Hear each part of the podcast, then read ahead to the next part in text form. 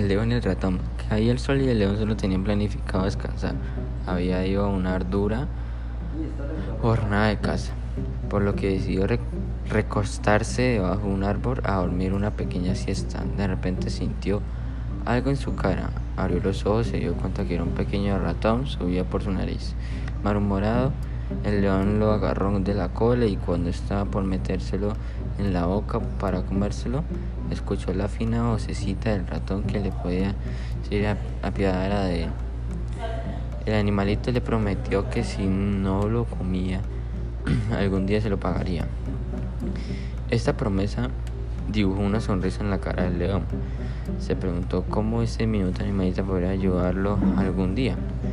Así todo le perdonó la vida. Apenas unos días más tarde, el león le quedó atrapado en la red de un cazador.